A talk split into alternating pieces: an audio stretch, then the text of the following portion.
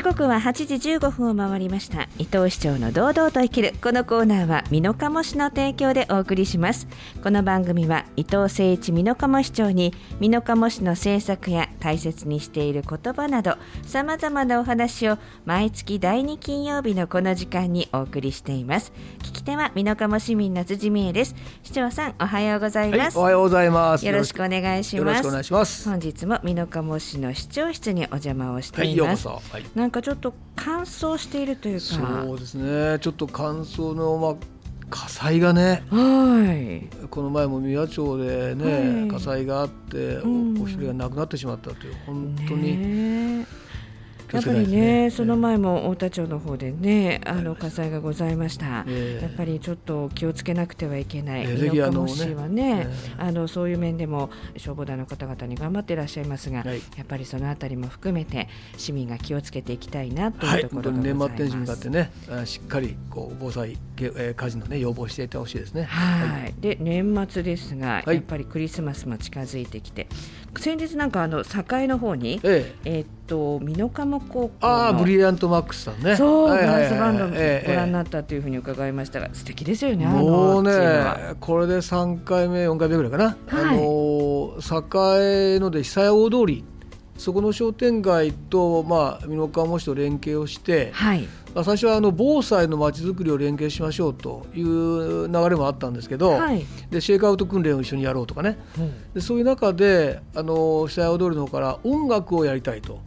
でぜひここでいろんなその音楽の発表をやりたい。じゃあ実は美濃加茂にもすごいマーチングバンドのもう全国レベルの学校があるんですよって言ったらあぜひ参加してくださいとうんいう話になって美濃加茂高校のブリリアントマックスをご紹介したらもうぜひ参加してくださいと。い。うことになってえ今回ね去年こちょっとコロナでやらなかったんですけど、はい、で今回栄のずーっとあのオアシスですか、はい。あの辺をね回っていただきました、えー。素晴らしかったですよオアシス21で、名古屋ブラスワールド2021栄町中音楽広場にはい、ご出演になったということで、もうあの皆さんね、え地元なのでブリリアントマックスあのおなじみだとは思うんですけれども、うんそうです高校生の皆さんのね迫力ある演奏すが。ごいですよ。やっぱりね、はい。こう一糸乱れるね、まあ、要するに動動き動きながらね、の動きながらですもんあのね。体力とかね、はい技術力はまあすごいですよ。演奏がねまた素晴らしいんですよね。もう感動しますよ。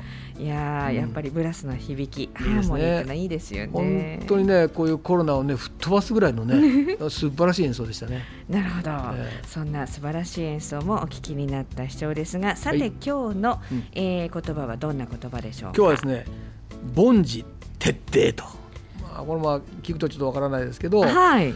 まあ、本当に普段からやっている、まあ、これは凡事ですかね。はい。平凡の凡ですけどね、の事柄。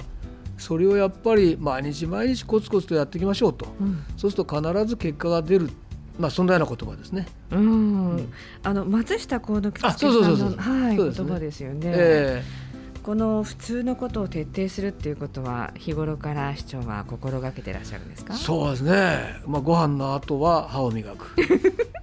まあ、要するに少しでも健康につながることをやりたいと思ってるんですけど、はいなかなか徹底までいかないですね。うんええ時々やると。でもねあの整理整頓するとかもちええろん挨拶をなさるとか、挨拶はねなるべくしなきゃいけないですね。あの松下幸之助さんも心がけていらっしゃった、うん。あとトイレ掃除もね。ねよくやってらっしゃったというふうにお聞きしていますが。はい。でその徹底するといえばこの間あの、えー高校に行ってあの、うん。野球指導もされたイチローさん、ええ。もうやっぱりね徹底されたみたいですよね。もうね本当にその努力できる人が天才だっていうようなことをね彼は言ってて本当にあの方からですね本当に野球の基本をやってこそ一流になれるんだっていう言葉はもうすごい重みがありますよね。うんえ実際にこう成し遂げた大きなものがあるから。結果を残した人ですからね。ね。えやっぱり積み重ねは大事だなというふうに思うわけですがはい。はい。その積み重ねで大事だというのがやっぱり健え康。そうです。もう健康ですね。美濃加茂市には大きな今回健康の街が出来上がるといよいよ完いうことで成しますね。今日はそのお話を伺おうと思はいうんですが、お願いします。メディカルシティ、はい。候補にも出ております、まあ、住み慣れた地域で安心して暮らせる健康な街にしていこうということで、なんか番地が、えっと、そうなんですよ。もう もともと変わったと伺ってますが。あのー今回中部国際医療センターのね、まあ、開発、まあ、工事が行われて、はい。本当に広いもう十何ヘクタールのところをですね造成されたんですね。でその時に前の地盤は少し複雑な地盤だったんでえ今回議会の議決をいただきまして美濃加茂市え健康の町一丁目というそういう、えー地名にしていただいてでそこの1番が中部国際医療センター。で2番がうちの健康プランと。だから健康の町に新しい建物ができたと、まあ、そういうことですね、これ全国的にあるんですか？あんまりないですよね。まあ、調べてはないですけど健康の町一丁目一番地っていうと、ね、何でも一丁目一番地すぐやらなきゃいけないっていうことだけど地名ではあんまりないかもしれないですね。そうですよえね。で1月の4日から、えー全部のこのね、えーはいはい引っ越しが終わって美濃加茂健康プラザという名前で、えー美濃加茂市の保健センター、はい。そして家庭児童相談室と美濃加茂女性活躍支援センター、リオラがお引っ越しをされるとはい。業務が開始されるということですが、あのご覧になりえました？あのこの前完成、まあ、ちょっと前でしたけど、はいはい。少し中を見させていただきましてあ本当すごいあ素晴らしいものになってますね。あの感想としてどんな感じですか？やっぱりね、まあ、新しいものはすごいと思いますけど機能的です。やっぱりあの今うちの庁舎なんかもねすごい狭いことがあったり昔ながらは本当によくいいんですけど今の建物の設計というのはこう歩く人がどういう動線とかね、うん。え職員さんがどういうのが働き方が一番いいとかそういうのをしっかり考えられてるんで、はい。まあ、大きいばっかりじゃないんですけどそういう機能がしっかりできてるなと思いました。それとねやっぱ明るいし、えーなんかこうやっぱりやりたくなるような環境になってましたねなんか広すぎて私なんか行ったら迷子になっちゃそう病院がねもう本当にねあの多分直線で200メートルもっとあ100何十メートルあるのかな？はだから運動会できますよ 本当に。もうあそこからここまで走れるかなって走れんだろうなみたいな。本当にすごい広いですし。ただまああの案内もね、はい。しっかり徹底されますので、はい本当にまあ分かりやすいっていうか利用しやすい病院じゃないかなと思いますけどね。もうあの外観だけ見ただけでもちょっとこう威圧感があるぐらい大きな建物で。もうやっぱりあの場所にまあね、はい。えー名古屋から行くと正面に見えますよね。はい。で特に夜だとこう光がねバーッと出てるんで、はい。なんかこうシンボルみたいな感じに見えますよね。ですよね、え。こう上がっていただいて駐車場がこう大きくバンとあって、ええ。でそこで入れてから皆さんが行かれるわけですけれども実際にこう使うとなると、ええ。どんなことを市長は期待していらっしゃいますか？あのやっぱりですね、はい。あの健康ということに対して、まあ、病気になってちょっと調子が悪くなった時に行くのが、まあ、病院ですよね。だけどもやっぱ健康を維持するために今回のまあ凡事コツコツいろんなことをやっていくということをやっぱりちょっと今回再徹底できたらなと。ですから病気にならないように予防していく、まあ、何かあったら少しでもそれを軽くするようにそれをね軽減するための努力していく。ですからギリギリまでかかって病院に来るではなくて、まあ、ちょっとフラッと来ていただく、まあ、保健センターはそういう趣旨で今回ねすぐそばにあの喫茶店とか図書館とかパン屋さんとか一緒にできるんでお子さんを連れてちょっと行ってみようかな。あそれはちょっと保健師さんに会っとこようみたいな気軽な感じで来ていただきたいな、まあ、そんなふうに思ってます。ちょっと保健センターの前には何かこうしあの遊具みたいなものもできるってあのね、そうですね、広場で、はい。そこでコーヒーを飲んだりする場所もできるんで、うん。はい。ちょっと寄っていただけるような、そんな雰囲気になってますね。でもお子さんがねちっちゃい時には予防接種で。ああ、そうそうそうそうそう、はい。そういう時にちょっと遊んでいただいてとかね。伺うとあのこのね美濃加茂市のこちらのあった時にもあのコインがいるじゃないですか。はいはいはいそこに皆さんはい。ねね、これあのね。コイの餌あげたりとかして、うんちょっとなんかこう安らぐところがあると。行きやすいですし、まあ、お母さん方もね、お子さんがそこで遊んでると安心だし、うんで少し、まあ、相談なんかにもね、はい集中できるなと思いますけどね。やっぱりほ保健センターが綺麗って、ちょっと美濃加茂市民としてはなんか誇らしいです。ああ、いやいや、本当にね、ぜひ、あの、今回も。健康というテーマでやりましたんで、はい健康増進の拠点にやっていきたいとして思ってますね。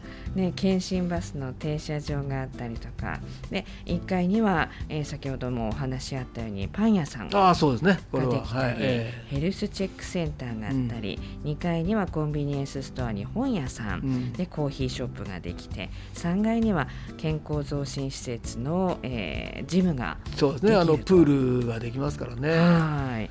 これだけのものがこの集中してできるということはやっぱりウォーカブルシティ美濃加茂としてもやっぱりねいいええところです非常にね。本当にやっぱり一番の拠点になるでしょうね。なるほど。でここはあのやっぱ病院と近いということで、はい例えばお子さんのお持ちのお母さんとかねまたは妊娠しましたっていうお母さん方が、はい。まあ、当然うちの健康プラザの方へ、まあ、お見えになると思うんですけど、うんなんか相談あった時に、はい。すぐそばに本当にドクターとか専門家の方がねお見えになるんで少し心配な時があったら保健センターに来ただけどもドクターとお話ができるとかね、うんうんうん。そういった面ではその本当に医療のプロとい毎日のようにね会えるっていう、これもメリットは大きいなと思いますよね。例えばお子さんでこうしてた離乳食教室、はいはいもそうですね。ぐもぐ教室なんていうのもこちらで、えー行うことができるので歯科衛生士さんがすぐ来てくださそうったですそうですりとか。えードクターとかね歯科衛生士さんとか看護師さんがはい。やっぱ定期的にそういった研修やっていただきますし、はい。でうちのスタッフなんかも例えばドクターが「いやこんな病気が今流行ってるよ」とかね。こういうことに対してはいあのこんなこと気をつけた方がいいねとかね。なるほど。職員にとっても大変ありがたいとすぐ聞くことができますそうそうそうそうですね。はい。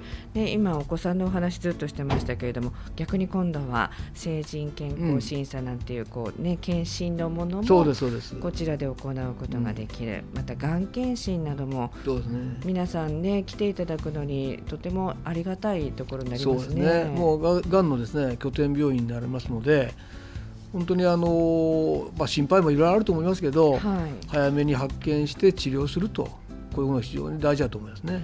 あの陽子線のがん治療センターですね。もうできる放射線の治療等などこれは県内でここだけじゃないんですかね。ねえ。一番本当に世界的にもすごいあの施設ができるので、まあ今としてはあのいろいろ世界に向けたい。そういう医療を発信するということをおっしゃってますので、はい。まあメディカルツーリズムっていうね、えーもうこういった人間ドックとか予防を目的に海外の方も多分お見えになるんじゃないですかね。実際にそれを目的に中部国際医療センタ名前がねーといううんね本当そうですね。はい、名前入りされたというふうに伺っています。はい。陽子線の治療などはこう、ね、最先端の治療ですので。はい、そういったものが身の醸して受けることができるという素晴らしい病院ができてそこに身の醸しの保健センターができるということで、あの私なんかこう介護ああ今入ってきますあのお年寄りにとってもこの保健センターがこちらに移るということはいろんなメリットがあるんでしょうね。えそうですね。やっぱりあのうちの保健師さんたちとかいろんなね、はいちょっと膝が痛いとか、えーちょっとこう寝るのがとか、まあいろんな相談があると思うんですよね。でそれをまあ気軽に来ていただくことも大事ですし先ほど申し上げたけど医療的なそういったしっかりした技術知識をね、うんその時に得ていただければやっぱり、えーこうよしここで頑張ろうとかしっかり薬を飲もうとか、まあ、そういうことはしっかりできるんじゃないかと思いますけどね。うん介護に徹底した、んあのケアがやっぱりないと、うんとても市民としてはね皆さんね安心して暮らせない部分があるので。ええそう思いますね。あのいいろんなこう集積したものがここに集まるっていうことで期待したいなというふうに思いやって本当にねあのさっきの女性の活躍のリオラもここに来ますからね。あそうだ、ええ。リオラ美濃加茂あの女性活躍支援センターリオラ、そうです。ですこれあのドン・キホーテにあったものそうですそうです。はい。あのこれをここへ移設して、はい。まああの病院とかへお越しになったお母さんやお子さんがね、うん。気軽に自分のその例えばえ社会復帰後のどんな職業に就くとかね、子育てでこんな問題があるっていうまあそんなことをサークルのような形で相談すると、はい。まあそういうこともこの場でできますので、はい。まあぜひご相談がある方は寄っていただきたいですね。うん、でもう全部のその健康を管理していくということで美濃加茂ヘルステックセンターというですそうです。ことで、えー美濃加茂市と社会医療法人厚生会それからフィリップスジャパンが、はい。えー締結をしている。そうです。これ里山も活用したということになってくるんですね。あのーまあ、里山スティームっていうかですね、あるいは SDGs の考え方でやっぱ自然をね非常にこう多いので、はい。そういった健康のベースを自然の中でやっていこうと。でただあの自然と同時に最先端のデータですね。